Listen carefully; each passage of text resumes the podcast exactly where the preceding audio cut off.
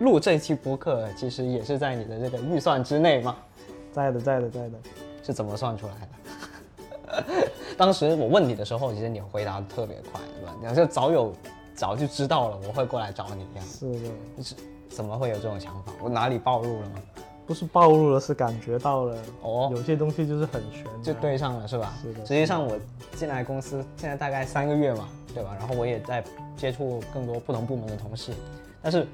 你其实我很早之前注意到，是因为你带那个 AirPods Max，然后我旁边那个同事他对那个很感兴趣嘛，我说哎，刚好我同事有啊，这样什么，然后后面就跟你没有交流了。然后突然之间，哎，我就想到说，你既然都有 AirPods Max，啊这个 Apple TV 应该不在话下吧？哈，全家桶都有了。没想到还真没有，但是你能够帮我搞到，然后感觉就对上了啊，可以是不是来？尝试一下拓展一下业务，然后后来我就发现说你原来还有另外一面，或者说在我们公司上班才是你的另外一面，是的那个才是你更主要的一面。你正在收听的是后台播放，我们聊自己，聊别人，聊过去，聊现在。节目太长，别有负担，不妨试试后台播放。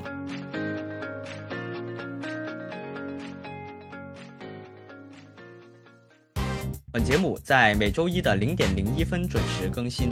您可以在 Apple Podcast、QQ 音乐、网易云音乐、小宇宙、喜马拉雅、荔枝 FM 和其他泛用型播客平台收听到，全年无休哦。好，那么以下就是本期节目的内容。大家好，我叫李如彤，我的主业的话是一个道士，哦，是一个家传的道士。哇，这真家传道士这么厉害，就是。一路这么多年以来都秘法是吗？呃，也不全是吧，因为是我们家那边的一个流派，但是呢，并不是说我们家每个人都要参加到这个进来。哦，它不是强制的。是的，而且甚至它是有断层的。哦，哦，就是完全凭兴趣，像跟兴趣班一样，想上就上。还是说也可以这么理解，而且的话。因为我们上一代是我外公嘛，嗯，我外公的话他是没有传到我这边的。哦，我是在初二的时候在佛山那边读书，嗯，然后那边是住宿的嘛，嗯，我的舍友的表哥的老婆的爷爷刚好是我外公的师弟，哇，这个。好远，对对对，对，很巧 很巧，可以说是没什么关系。是的，是的，但是他就是我外公的师弟嘛。嗯嗯嗯，就是这种机缘巧合之下，因为我外公当时走的时候是没有流传下任何东西的。嗯，他留下的只有一些书本之类的一些东西，就是他原本没有打算传下来的，也可能是太晚了。对，但是刚好你觉得碰到了，也是一种缘分。对对对，非常巧，非常巧。哇，真的是这个有点命中注定的感觉。对，拿到了这个小说的第一页的感觉，太厉害了。是，那实际上能不能跟我解释一下，三两句话解释一下什么是算命，什么是道士，什么是什么？因为现在咱们可能是科幻作品看得多，它很容易混淆好几个概念。哎，就比如说这个道士，然后和尚，对吧？还有什么像像西方的巫术，什么特别是然后还有占卜啊，还有像呃那个什么。那种求签呐，什么这些概念，在我们现代人看起来，如果不太了解的话，很容易就全部都混淆到一起了。哈利波特都能算，对，那实际上是怎么一回事？能不能给我们稍微讲解一下？这个的话，大概就是分中方和西方的。嗯，我们西方的话就不太了解了，但西方大多数一些塔罗呀、占卜呀，还有星座这一类的，都是属于西方的一种。虽然说中国也有星座的，我们叫星宿。嗯，然后我们中方的话是。呃，道教、佛教、儒教这些之类的，嗯，混淆不清这个概念呢，其实也很正常。嗯，在明朝的时候，三教合一嘛，嗯，当时为了统一宗教这些东西，然后会把这个书，把这些不同的门派给它融合到一起。哦，而且还有一个就是在传播宗教的过程当中，很多人。他只是为了去拜一拜，求一个心安。哎，更多的他不会去了解，哎，你是哪一个门派的呢？你这个神的一个故事，然后他的一个大体的一个东西是怎么样的，你是不会太多去了解的。深究它。对对对，就是进去，哎，烧香拜一拜，希望哎，跟现在年轻人很流行的那个什么，在上班跟上进上上进之间选择了去上香，就大家都是这个心态，就说哦我去拜一拜，对对实际上可能连拜的是什么也不知道。是的，是的，哦。就像很多佛教的一些寺庙里面，他会拜关公。哦，这么奇怪？是啊，大家都知道，那佛教它是外来的嘛。对。但是关公呢，他身为一个我们本土的一个武将，是的，是的，就被列入到那个之间了。哟这是一个很怪的事情。而且宗教它本来的发展就是会不停的融入一些新的东西。是的，我我一直觉得这个像像是一个呃设定一样，然后后面随着这个时时间的流逝之后，大家会给它加更多的设定进去，把它融入到一个更大的世界观里面。对，还有一个观念的话，是一个营销的概念，哦就是佛教，嗯，就比如说佛教从外面进到中国的时候，来中国传教，嗯，他怎么去快速的建立信任模型？哎，对，最简单的就是把你的东西跟我的东西融到一起。哦，你就好理解了。是的，是的哎，呦，还真是啊，啊、怪不得是。那那咱们这个四大名著不是有个《西游记》嘛？对，呃，《西游记》他们其实那个严格意义上是不是应该算是道士？那个孙悟空什么的，它的体系就是跟佛教跟道教都融合到一起。融合到一起，是的是的哦所以咱们乱也是这个也也有很大的关系啊。就是对对对，这就是历史问题。哦。那实实际上在在你你不是学了嘛？嗯学完之后你它是怎么样的一套体系呢？它是真的能算出来一些东西吗？它的这个原理呢，其实目前来讲都是不清楚的。嗯嗯，就是我只知道一加一等于二，但是我不知道这个一怎么来的，它为什么是一、嗯为什么得到结果是二？我们只知道是这个结果，只知道这个公式，哦得出了这个结论，但是我不知道它为什么。所以你相当于也是学了一套理科的一个一个知识，是的，是的，是的，套进去这些公式，但是很神奇的是，套进去，哎，确实好像还是是的。感感觉上有点匹配上了。哦，是这样。那一般情况下是用什么样的途径去算？我们中式这边的话是分为几个流派的，嗯，一个是八字，然后一个是紫微，然后还有其他就属于占卜类了。嗯，占卜类的包括有大小六人呀、梅花易数啊，这一些都属于一个占卜类的。然后算命的话，主要指的还是紫微斗数，还有八字命理。呃，我这里面其实只听过八字，嗯其他的我都没听过。我先从我了解的讲起啊。好这个八字其实就一般讲的就是生辰八字嘛，对就是你出生的那个时候。那其实特别是像古早一点的时代，就是你出生的那个时间没有很精确啊，或者说大家根本就也是道听途说，或者说我妈跟我说我昨天凌晨两点钟出生的。啊，不，呃二二十年前凌凌晨两点钟出生的，那那也只是个大概的时间，其实它无从考究啊。是的，因为它八字它指的就是四柱嘛，四柱指的就是出生的年、月、日还有时辰。嗯，因为古时候的干支纪年法就是一个时间代表就是两个字，像今年的话是二零二三年嘛，嗯，今年二零二三年是这个叫什么哎这字怎么念来着？这个二零二三年癸卯年嘛，啊今年就是。癸卯年，对，这个就是古代的一个干支技法，嗯，所以它整体的八字的话就是四个柱，分为的年柱、月柱、日柱、时柱，每一柱呢用干支技法又是两个字，所以加起来就是八个字，所以叫八字。哦，但是我我刚才听讲的那个凌晨两点钟，它不一定就是真的是凌晨两点钟，有可能大家记差了，那这不就影响到算的结果了吗？那那他这这个人一辈子都如果秉承了这个想法的话，我就是凌晨两点钟出生，那他不就一生都算错了吗？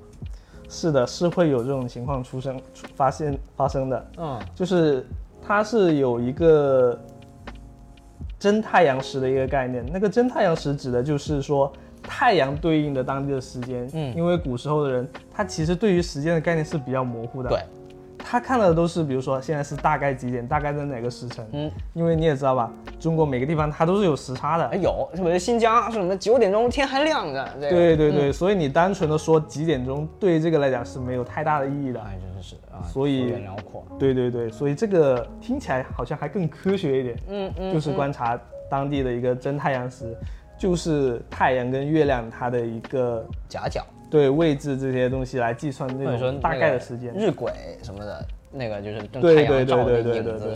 哦，这个对应着。而且它一个时一个时辰是两个小时嘛，嗯所以它的误差还是比较小一点的。哦原来如此。那那我如果说真的之前是记错了，哎，嗯但是后面能不能够有办法知道真真正的时间，然后去去纠正它？这个是有办法的，因为因为它每一个命算出来的东西，包括人物的一些性格，嗯还有你的一些事迹，它都是不一样的。嗯有一种办法呢，就是也算是笨办法了，就是把每一个时辰，嗯都算一算，看一下哪个跟你更接近。哦对，反正那一天基本上大差不差，对对对，呃都算一下哪个近一点就就能套进去。哎是的，这个是的。比较比较合理一点，还真是。那既然是你是初中开始学，相当于是同时加业嘛，对吧？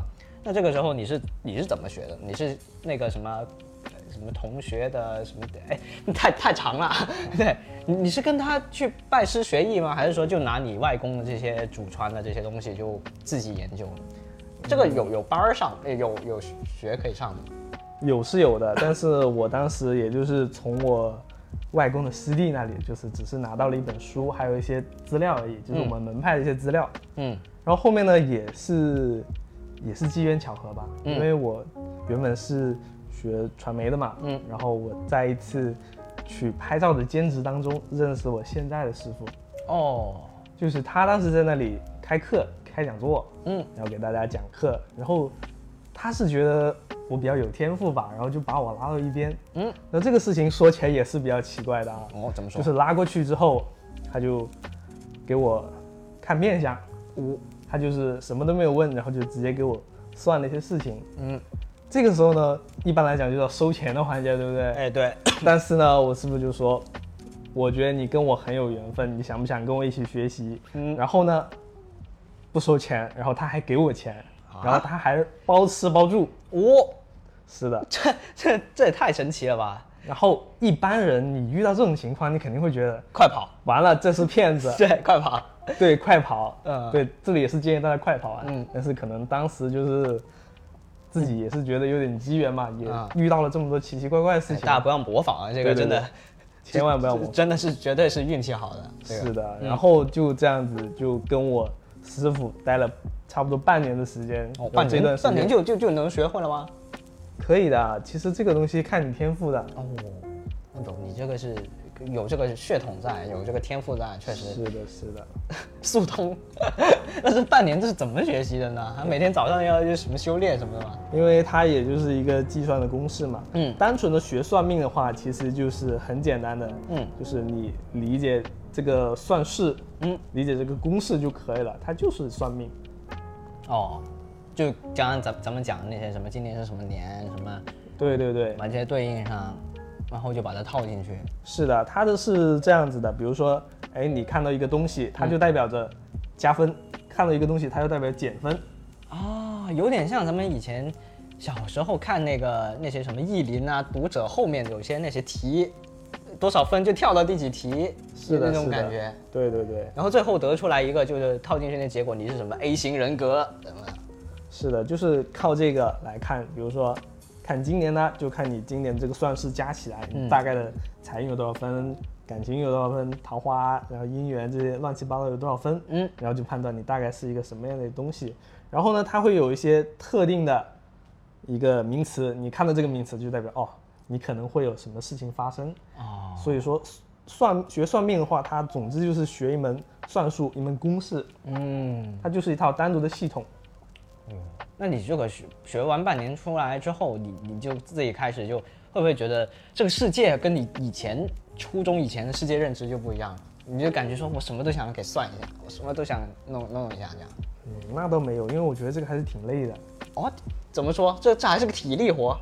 呃，算是脑力活嘛，毕竟是计算嘛。嗯，然后还有一点就是，我觉得这个对于我们平时交流啊，或者是做一些事情的时候，它是没有太大的正面的帮助的，然后反而容易乱想。哎，还真是。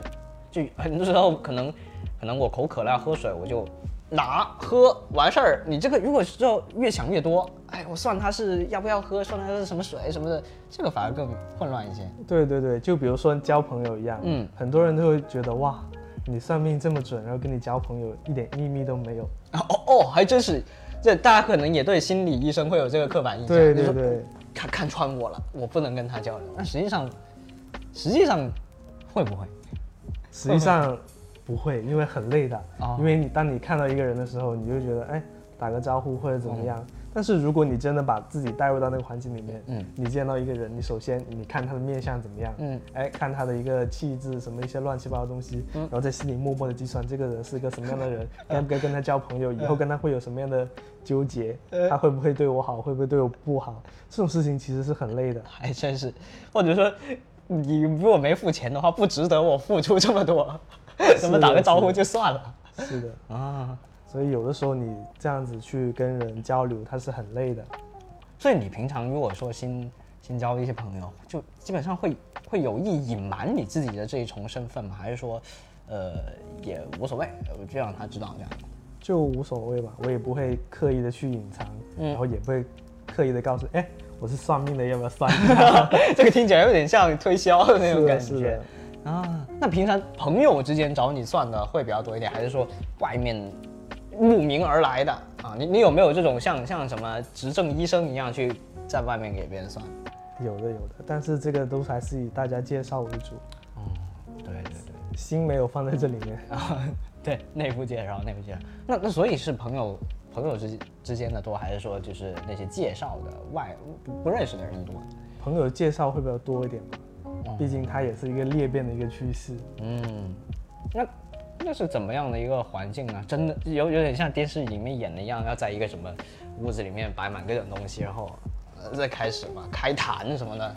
啊、也不用了，因为那个也是建立信任模型的一块了。哦，哦对啊，这个只只不过让大家带入到那个情景里面。对，对对，实际上不用啊，你在星巴克也能算。是的，在微信上也可以。哦，微信上就就可以，是的现赛博算命了，这个是的，太厉害了，太厉害了。那你在学的过程中有没有什么遇到什么困难吗？即使像你这么有天赋，呃，还是有困难的，因为一个就是我们没有办法理解它为什么是这个东西。嗯，我只知道它就是代表着这个东西。就只能死记硬背。对，很多时候只能死记硬背，把这些东西都记下以后，然后再去尝试理解。嗯然后理解之后，它是有很多不同的算法的嘛。嗯它涉及到的东西是非常复杂的，就比如说，呃，哪哪一年哪一个月，然后哪一天哪个小时，甚至哪一分钟哪一秒，嗯它都是会有影响的。哦，而且人的八字是有八个字嘛，嗯然后你还要计算这八个字不同的影响，嗯然后综合的影响，等等等等，所以它这个模型是很大的、很复杂的。嗯，所以算出来，比如说算到不太好的结果的时候，真的是有办法去规避的吗？嗯，这个规避呢是有一定的程度是可以去规避的，嗯。因为我们说人的命运，它其实是两个部分，分为命和运嘛，嗯，就是你的命还有你的运气。呃，这个能不能具体展开一下？这个怎么呃怎么可以啊就比如说啊，就比如说算到你会破财，嗯。那破财它也分很多种嘛，就就破财它也分很多种嘛，嗯，就比如说我是炒股，对炒股基金亏了，哎损失了一大笔钱，嗯，还是我去恶意消费，我去买很多好看哦，买东西也算破财。对对对，就是冲动消费嘛，它也算是破财的一种。哦还有一种呢，就比如说我去澳门哦，啊，哎呀，这个这个也是冲动消费啊去，去玩一趟，这个也是不是？对那那也它是有一点区别的。就比如说你去输钱嗯啊，跟你破财，它也是比较相似的一种，嗯它也可以属于是破财的一种。但是呢，你去玩一趟，是不是？你过去旅个游，嗯玩两把，嗯，这个对你心态来讲，那肯定是好受一点的。哦，那说不定还能小赚一点，是我认识几个朋友之类的，是不是？每个人都是这么想才去。对对对。但是呢，如果是你是有预谋的去做这个事情的话，一定程度来讲也算是规避了这个破财。就是虽然破了，但是你的心情、心态、收获都是完全不一样的。哦，比如说就跟刚刚我说买东西一样，我我五千块钱买个手机可能算破产，对，但我觉得我开心是的，是的。啊，就比如说你手机明明好好的，哎哎，我看他发了，我就要买一个。哎呀，是啊是的，对你来说没有什么用处，损失了一大笔钱。哎，你这个月生活费可能少了，嗯哎，有点紧缺了，但是开心呀。嗯，那这个怎么算是命？怎么算是运呢？命的话就是注定会发生的，就比如说注定要破财，就注定每年九月十三号苹果发布会就必须破财呃九千块钱这样。对，这种叫做命。哦，但是呢，你如果说这九千花了别的地方，嗯，哎，这就是不同的运了。但是命还是你在九月十三号可能会破财。那哪个的这个影影响会大一点呢？是、嗯是命一定会发生，还是说运有的时候也会影影响这个命？命是一定会发生的，运只是决定这个事情的好与坏，或者是其他的一些东西。嗯，就比如说每月九月十三号注定要破财，这个是命。嗯你去买苹果手机了，这个是运的一种。嗯，这个运也可以是你去买其他的东西了，哦哎，你去报复性消费，或者是你炒股或者资金亏钱了。哦，这个是很模糊的，相当于我这九千块钱，它不一定真的就对对应那个手机。是的，因为它命可能讲的就是很简单的，嗯就是九月十三号破财，哦，而运这是它的具象化。就比如说你的运气是到底是买了一部新的手机，还是说那天你的基金突然就哎，那如果我假如说我知道了我九月十三号基金差不多差不多预感到它会跌的时候，我先去买了一台手机，那我们那个基金不就不跌了吗？会不会这样？命运对冲嘛？对，这个这个这个可可行吗？这个来讲其实是不可行的，哦不行因为很多时候它会以另外一种形式发生。哦，就没办法避免，对，其实认了。很多东西它都没有那么容易的去避免的，嗯，毕竟这就是命。对，而且人能做的事情其实很少的嘛。哎，那这个时候会不会反而像什么都不知道，可能更好一点？是的，因为很多时候人是不能完全掌控自己的命运的。嗯，特别是知道了它一定会发生的情况下，你就会更想办法去阻止它发生，但你又尝试过之后发现你没有办法，那这个时候会非常无力啊。简单来说，就是人没有办法掌控自己嘛。嗯嗯，就比如说，我下定决心这个月好好减肥，哎，要早睡早起，是不是？是是我觉得这样做肯定对我的身体是有好处的，嗯，可以让我更健康一点，但是做不到嘛。是，你可以换一个，这这个月我要好好增肥，这个应该是能完成的。是的，是的。所以就是人的能力是有限的，你知道了也不一定能改得了。嗯，那在你你你刚刚说你是呃初中之后学学的，已经相当于现在已经也实践很多年了。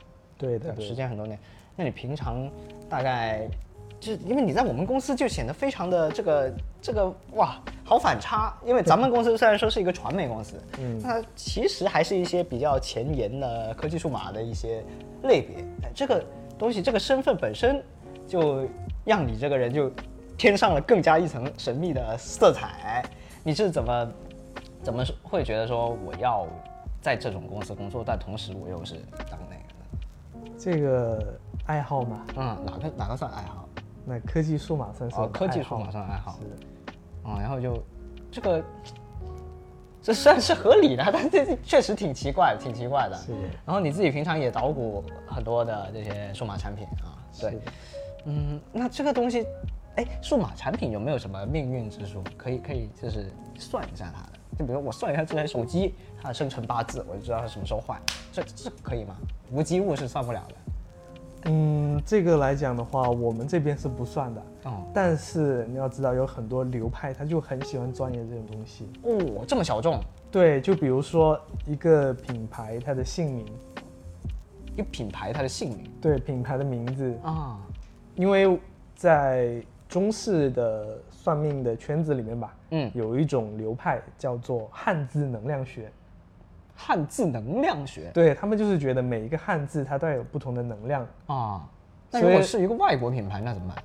它有中文译名的嘛？哦，呃一定要官方译名才行是吧？是的，哦哦，哦然后呢，汉汉字能量学，那毕竟叫汉字能量学嘛，所以还是以汉字为主。嗯。很多汉字能量学的研究者就认为，每个汉字代表的东西它是不一样的，嗯。不同的名字的含义组成起来也会有不同的能量，嗯嗯，它这个能量就可以对某个品牌呀、或者是对人啊有不同的影响，积极的或者负面的，哦，那这这个是算繁体字还是简体字？这个我就不清楚了 啊。这个得那个流派的对对对这个我我的认知是比较浅显的，对于这方面。嗯嗯嗯。那所以说，这个品牌也确实可以通过改名的方式去去给它改改改一下名。对，所以我们经常能听到很多明星他会去改名，嗯，然后他的艺名也是请某个某个大师改的，这个网上都可以搜索到。还真是啊，是的，是吧？厉害啊！那咱们这个频道这名字算一下，那岂不是直接起飞了？这不就叫起飞了三个字得了？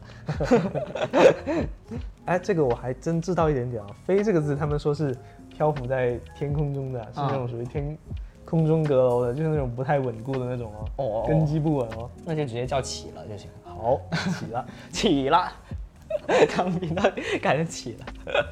那你在帮别人算的时候，会有发生什么趣事吗？或者先给我们讲一些离谱的事情，你好不好？就是比如说这种问题他都来问我，或者说这个人怎么这么离谱？这样有没有这些故事？给你们分享一下？啊，这个倒没有太多故事可以分享，因为见过的离谱事情已经太多了。哦哦，但是你应该知道我们所认为的离谱是什么吧？啊，我知道你们认为的离谱是什么，但是毕竟这个东西牵扯到一些哦客户的隐私嘛。那是那是，对，那趣事应该是可以分享的吧？嗯，趣事的话，我得想一想。嗯，看起来这些大大家趣事还是比较少一点。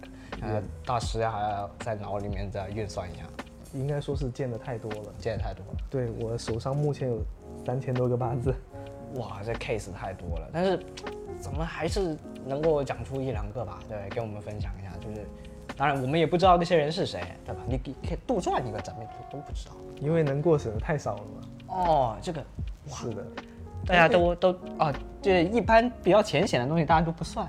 是的，而且大家对于算命的信任感越重，他能说的东西就越多。哦哎，那那我我先有一个疑问啊，就比如说，呃，像像抑郁症这样，那他是找个算命的呢，还是找个心理医生呢？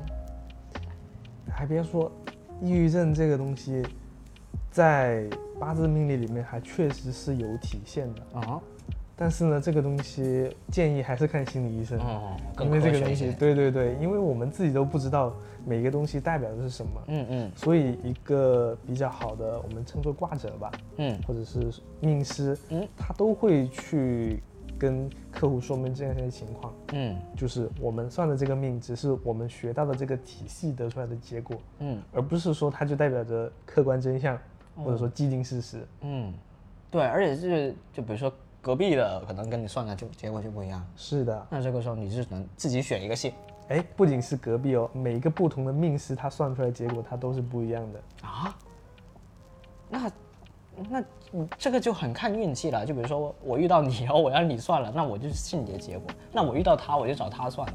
这个从一开始就已经注定了是一其中一条分支的感觉。是的，因为这个的话也算是我们的一个历史遗留问题了。就是在古时候，每一个门派它都是相对于比较固步自封的，嗯嗯它会比较封闭一点。嗯，哎，自比如说。我的门派跟你的门派就不一样。嗯哎，我的门派的功法是我们自己的秘密，嗯啊，这东西是我们的，不能给你们。哎，所以就是缺少一个互相交流、互相进步的一个过程，而且它没有一个统一的标准。哦，还真是。对，这也就是造成了为什么命理学这方面的一个结果。大家没有一个什么 battle 的平台嘛？是的，就那些什么天下第一武道会之类的。是的，因为最多这种也就是，哎，我们互相 battle，你算一件事，我算一件事，看谁算得准。啊，但这个事情，我看影视作品里面啊，就是说，嗯啊，这个道士他算这种东西，他对自己是有损害的，就是，哎，他算的这个东西越大，或者说越重要，对自己的伤害越大，这件事情是真的。这个东西又牵扯到因果了，哎、但是这个东西还是目前科学解释不了。啊，所以按照我们学到的理论来讲，嗯，这个因果它确实是存在的。那如果是这样的话，那你是不是应该反而尽量避免少去跟别人算，这样自己才能，呃，保证完好。对，其实我平时不是很喜欢算命，所以也就是为什么我有一份工作，哦因为我需要吃饭，算算命不能当饭吃，也可以啦，也看你的良心。哎，就是说隐瞒一半，这个时候是不是也能，就是如准？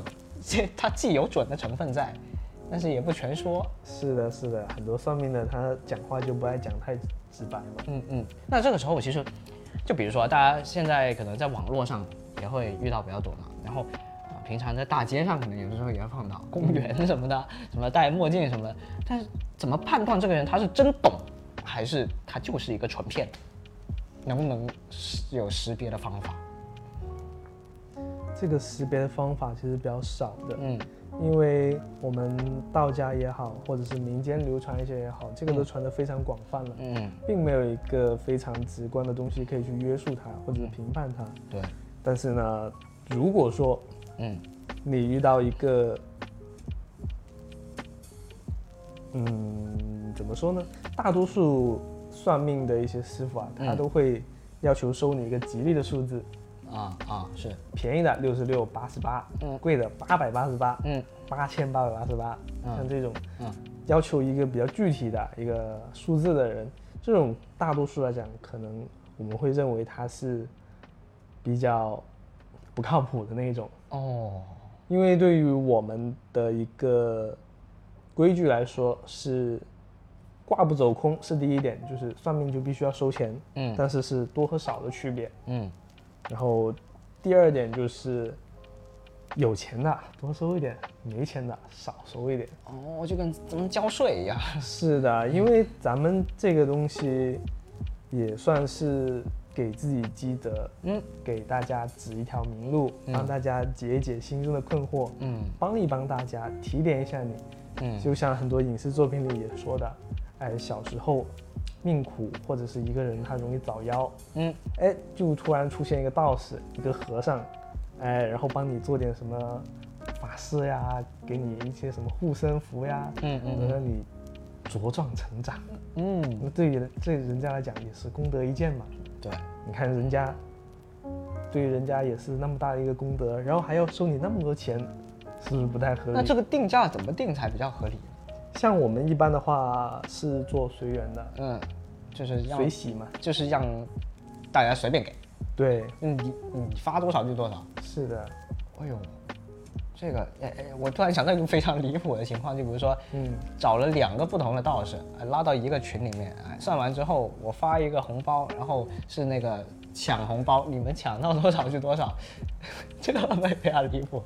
这个也不是说离谱吧，嗯有的人可能会接受，像我就无所谓，嗯因为我帮你算命也是帮助你嘛，嗯因为我们尽量还是积极的引导大家一个正向的一个结果，嗯嗯。我不是希望大家自暴自弃。嗯。就比如说有些人来算他的财运或者事业，嗯。我会告诉他，你到哪一年就会好起来了，嗯。而不是说你今年特别烂，你今年事业完蛋了。哎，这个就有点心理医生的感觉，就是尽量还是往好的地方说，或者说是去去跟你一些希望。是的，会尽量去告诉你一些好的事情，让你对未来有一个好的期望。嗯哎，但是也有一种说法，怎么说就是说的越多，错的越多。啊？就是比如说我说近越准确的，啊，我说你明天你要发财，哎如果你明天不发了，你也马上就能找到我了。是，但是我说你三五年后可能会发财，嗯，可能哎，三五年也不知道是什么个三五年。是的，哎可能到时候你就找不到我了。对，哎呦，这个还真是，说明是三十五年。所以很多人他都会，嗯，话说的越少越好。嗯，就很玄乎。是的，哦，那这个算命的人他得到了什么呢？这其实听起来也没得到什么呀。这个就是更虚无缥缈的，那就是功德。不呃，我我的意思是那个客户，这个客户听到一个三五年会发财，他他就真的就结账走人了吗？他这个结果他就接受了吗？这个看人的呀，嗯就是像，如果他还要追问呢，说三五年我不信，你就给我立字据，我拍视频给你拍下来，不然咱们去派出所什么的，这这这怎么办？像这种客户，目前来讲，我算是没有遇到了，哦因为还不够离谱，对对还有离谱这的增长空间。但也假设说这样怎么办？因为对于每个客户来讲，我们都有一个建立信任的过程，嗯，就是我让你相信我，让你觉得我算命算得很准，哎，那让你觉得把钱给我是一个很正确、很合理的选择。但这个信任是怎么建立的？就先给大家变一个魔术吗？哇，我就厉害，然后我就信你。啊，你你们是怎么做？是先给大家讲一些事情，嗯就比如说，有一些人会先从包装开始，就从自己的着装，哦，哎，然后给自己编的故事，那又比如说自己的一个朋友圈，嗯还有自己的一些朋友，你也可以称作为僚机嘛。嗯就比如说是另外一个朋友把我介绍给你的，就是我先给他传灌输很多这方面的一个东西，让大家对我的形象，哎，嗯看起来更高大一点。哦，就是一些跟他没什么关系的，直接关系的事情，让他去幸福。是的，嗯所以其实算命它并不是一个一次性的买卖，它是要多次反复的、密切的沟通交流了也有人只割一波了。啊。但这是就是像你这样的话，是不是这个其实大家都建立长期关系，大家还会就相当于回头客特别多，是的，或者说平常遇到什么事情的时候，也会也第一时间来先询问一下你的这个状况。是的，嗯，这个但是还是还是基于先建立信任。嗯不同的人他建立信任的方式是不一样的。嗯，像我刚刚说到的，我师傅，他就是过来先给我看一个面相，对，先给我简单算一些事情，嗯。先震惊一下我，嗯。哎，然后这样的时候，一个简单的信任模型就建立了。嗯。那像有些人的话，他会在网上给自己的身份不断的完善自己的人设，嗯。哎，加一些东西、照片、视频去辅助，然后给自己一些很厉害的头衔，嗯。还有包括有证书之类的，这个证书其实都很容易办的，甚至有些都是假的。证书是谁承认的这个东西啊？哎，这个还真有，有的吗？有，嗯，有官方机构对宗教管理协会，哦，一级法师、二级法师那倒没有，啊没有，对，就是一些道士证啊、皈依证啊之类的这要考的嘛，考试的嘛。也不用考了，那怎么怎么拿呢？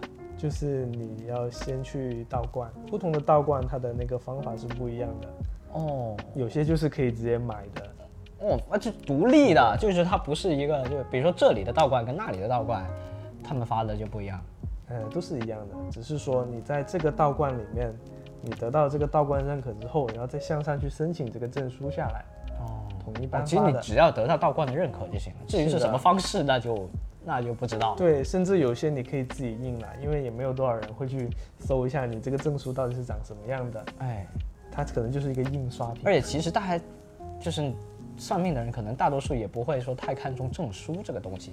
是的，就它这两个东西，它其实有一点点相悖，就一个偏玄学一点点，一个偏现实一点点。他都以如果选择说我要去参考玄学的方向，可能反而就不会这么看重现实。是的，因为来算命的大多数都是心里有所求，嗯或者是心里很迷茫，嗯有一个具体的或者不具体的一些原因，嗯。才会去选择信任算命的这个东西。嗯。我既然去选择了来算命，那我肯定就是已经有一定的信任在里面了。嗯嗯。虽然有些人也是抱着哎呀随便嘛玩一玩的心态来的，嗯。但是呢，还是会陷入到一些隐形的陷阱里面，嗯。就是营造出来这种气氛，就让人很容易相信你，就会觉得你跟别人不一样。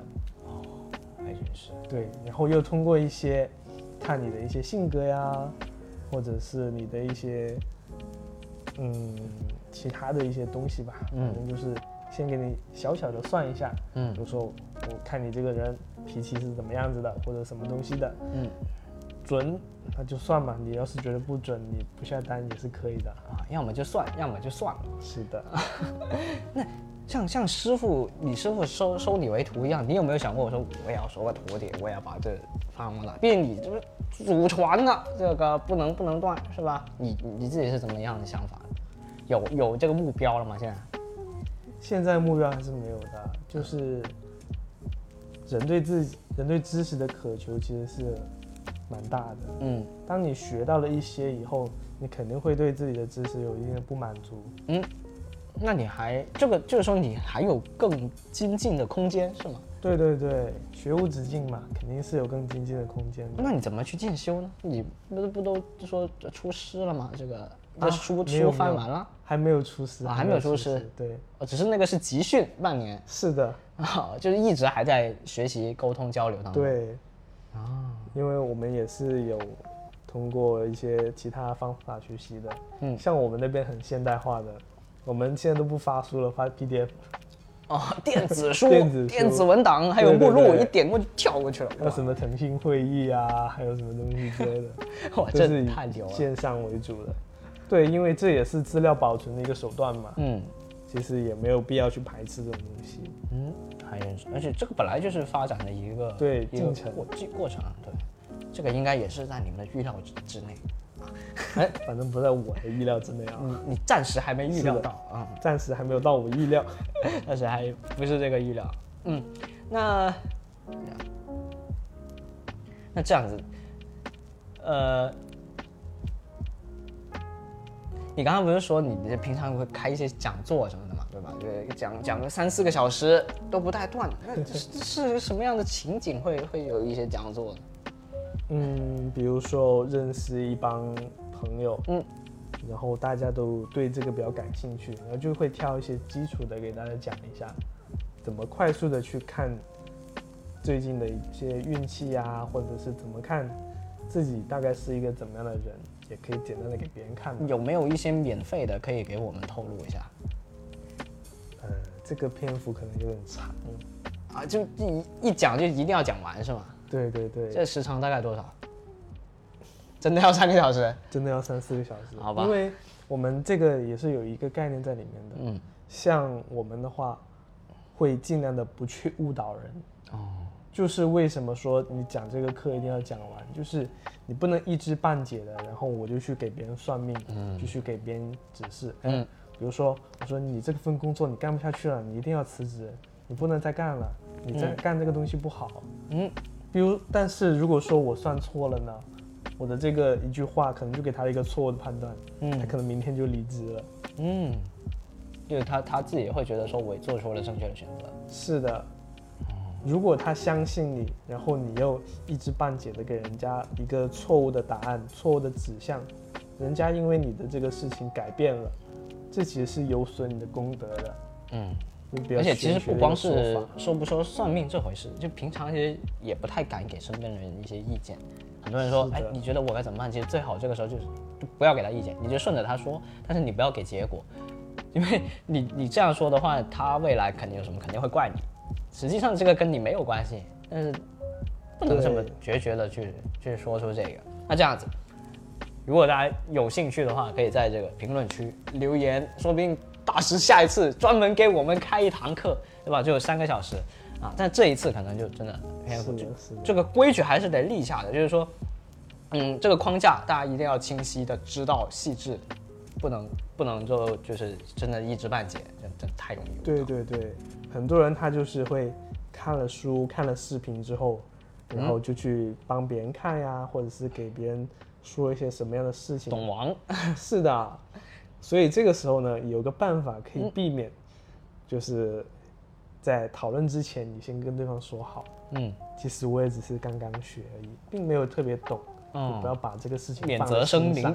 对对对 先叠一个甲，对，先叠一个 buff。我们娱乐一下啊。是的，所以就是平常就是会有这种推广，对。那有没有人特别就是呃说，哎，我找你算了，觉得你特别准，我也想学，这样然后就相当于是半半收徒的感觉，有没有这种人？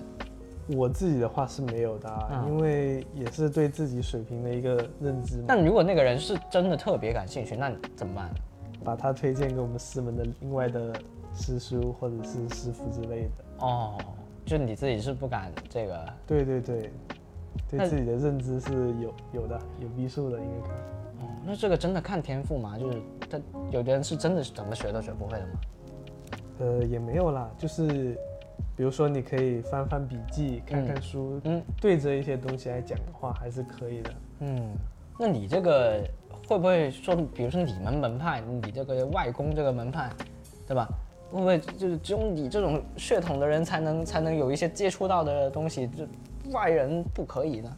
有有这个说法吗？没有这种说法，但是我们就是比较少扩张吧，啊、就是没有想着，哎，我要振兴我们师门，嗯，哎，要把它发发扬成我们当地最大的一个宗教，对，是没有这种想法的。嗯因为我们也不太需要这一种你会发现很多人经常收徒弟或者是什么之类的，嗯，但是呢，他那个费用其实很高，而且他不讲缘分，只讲缘。就是就是就是就是你来报名呃就可以参加我的弟子班多少元多少元那个人对你就可以来成为我的弟子。啊，广泛收徒，是的，然后哎，我跟跟你很有缘，我给你打一个折，哎但是你还是要交钱，你才可以成为我的弟子。嗯其实是有很多这一种的哦、嗯，这种就不太好，但大家应该也比较容易分辨了。对对对，但是还是刚刚说的信任模型，比如说你找我算命，嗯你觉得我算的每一项都特别准，嗯，那，这个时候我就说八万八千八百八十八，我就收你为徒，我把这些东西全都交给你，嗯，你信还是不信？我觉得如果找你的话会信。对，还是有可能的，因为我跟他讲了很多东西，如果都很准的话，嗯他都有一个有一个莫名的信任感。嗯，对，这个数字就随你说了。是的，我看你有缘分，我还可以给你打一个折，但是你就根本没有意识到这个东西其实就是错误的。为什么收徒的话，我就一定要收你这么多钱呢？嗯嗯。哎，那像像你们这样的话，一定要特别嗯本身的性格是特别能说会道的吗？还是说比如内向一点的人也也可以呢？没有啊，我就很内向啊。啊啊啊！这这今天这这期节目你讲的比我多多了呀，是吧？还是说你本来真的是比较内向，然后自从学了这个之后，反而会更主动的跟别人交流？也没有啦，其实很多时候我觉得自己还是比较内向的，嗯只是有一些话讲起来就滔滔不绝的。啊，就刚好戳中你的这知识范畴了。对对对，这个就可以给大家讲一下。嗯，那像之前不是非常流行那个什么 MBTI 这种东西吗？哎，对对这个在你们看起来是是评价一下，评价一下。我们的评价就是不懂，就是经常会有一些算命认识的朋友，就是玩的比较好嘛，嗯平时可能会聊天之类的，嗯他就会问，哎，你是什么星座？你是什么人格之类的，嗯嗯，但是我好像不懂，就是经常会有人问我，然后搞得我也去做那个题，然后嗯才知道自己是什么东西，嗯。只能说不在我们的知识范畴之但是你内。你会不会做这种性格测试的时候，也会觉得，哎，他真的准？呃，会有的，会有的。那你就没有尝试过一下？哎，我拓展一下，我也学习一下这个西方的，这中西合璧一下，来一个什么热广式、冰美式？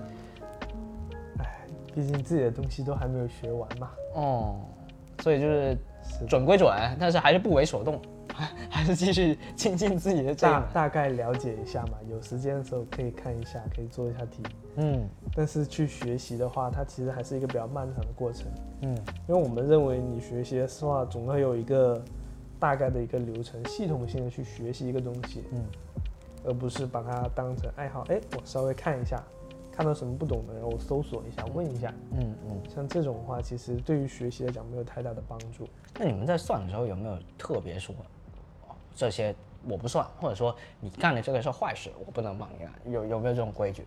有啊有啊，就像你刚刚问我有没有一些有趣的事情的时候，为什么没有说？嗯，就是这个东西还是人家的一个隐私，嗯我觉得在背后讲的这些东西就不太好。哦，还有一些就是说太远的事情，还有会影响人家判断的，嗯就比如说，呃，以后你的未来会怎么怎么样。嗯有一个特别有意思的案例，这个案例是我师傅告诉我的，哦，这能说啊？对，这个是可以说的，并是他告诉我的嗯啊。嗯嗯，关就是他算到有一个人的寿命，嗯就比如说那个人可能三十多岁，活不过活不过三十多岁了，嗯但是呢，他在二十多岁的时候听到这个消息，对于他的影响可能是非常大的。嗯不同的人做出的决定可能不一样，有的人可能讲的，哎，好好过完这一生，嗯不要让自己留下遗憾。嗯有的人呢就开始挥霍自己的人生，就觉得没关系啊，反正也活不了很久，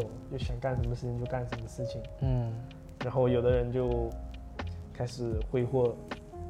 之前有一个电视剧就是这样对对对，那个其实就是差不多。那个是他，但他不是算命，他是误诊，然后就觉得说，哎、他快不行了，但但然后他就开始见义勇为，他就直接别人拿刀子过去，他也不怕，就说反正我我都不怕了，对啊，然后就特别厉害啊。后面发现误诊之后，怕的要命，所以这个哎，真的会影响，而且你根本不知道他这个人会做出哪方面的决选择，，他会影响人的一个判断和自己想做的一个事情。而且这样太极端了。是的他这个人的这个选择会影响到其他无辜的人、无关的人。哦，那怎么办呢？怎么跟他解释这件事情？那算出来不跟他说最简单的就是算出来不跟他说嘛，啊？就是你想问哪个方面，我可以告诉你，有些就不能告诉你。哦这个就完全就你们自己自己一对完全判断。按照自己的判断来。嗯因为有一些人他就是会因为算命的结果而做出跟他自己选择不同的一个道路。或者平常其实你跟他的交流当中，你也知道他大概是一个什么性格的人，他可能倾向于会做出什么样的选择，所以你会想选择隐瞒某一部分对他可能会有刺激的结果。而且这个东西看八字就能看出来了。哦，哎，那就是你不会觉得说自己知道太多东西，脑子会爆炸吗？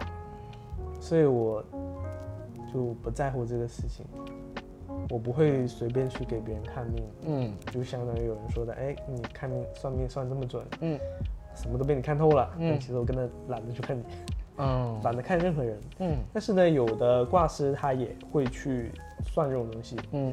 像我师叔，嗯我师叔他做的都是比较大的客户嘛，嗯他那种圈层比较高啊，嗯所以他会认真的记录每个人的八字，哦哎，他是什么样的一个性格，他最近可能会发生什么样的一个事情，嗯，更多的他愿意更多的参与到这些人的生活当中，哎，像家庭医生一样。对对对，这样的话你就更容易建立一种比较亲密的、比较好的一种关系，嗯。他能得到的利益也就更多。嗯，哎，那现在像像比如说，其实大家可能八卦看的比较多的话，就会嗯、啊那个八卦，不是道士这八卦，听八卦那个八卦，就像明星的资料、个人资料不都是公开的嘛，在网上啊，你虽然有可能不准，但是应该也会有不少人就是说拿这个练练手什么去给他们算一算那个。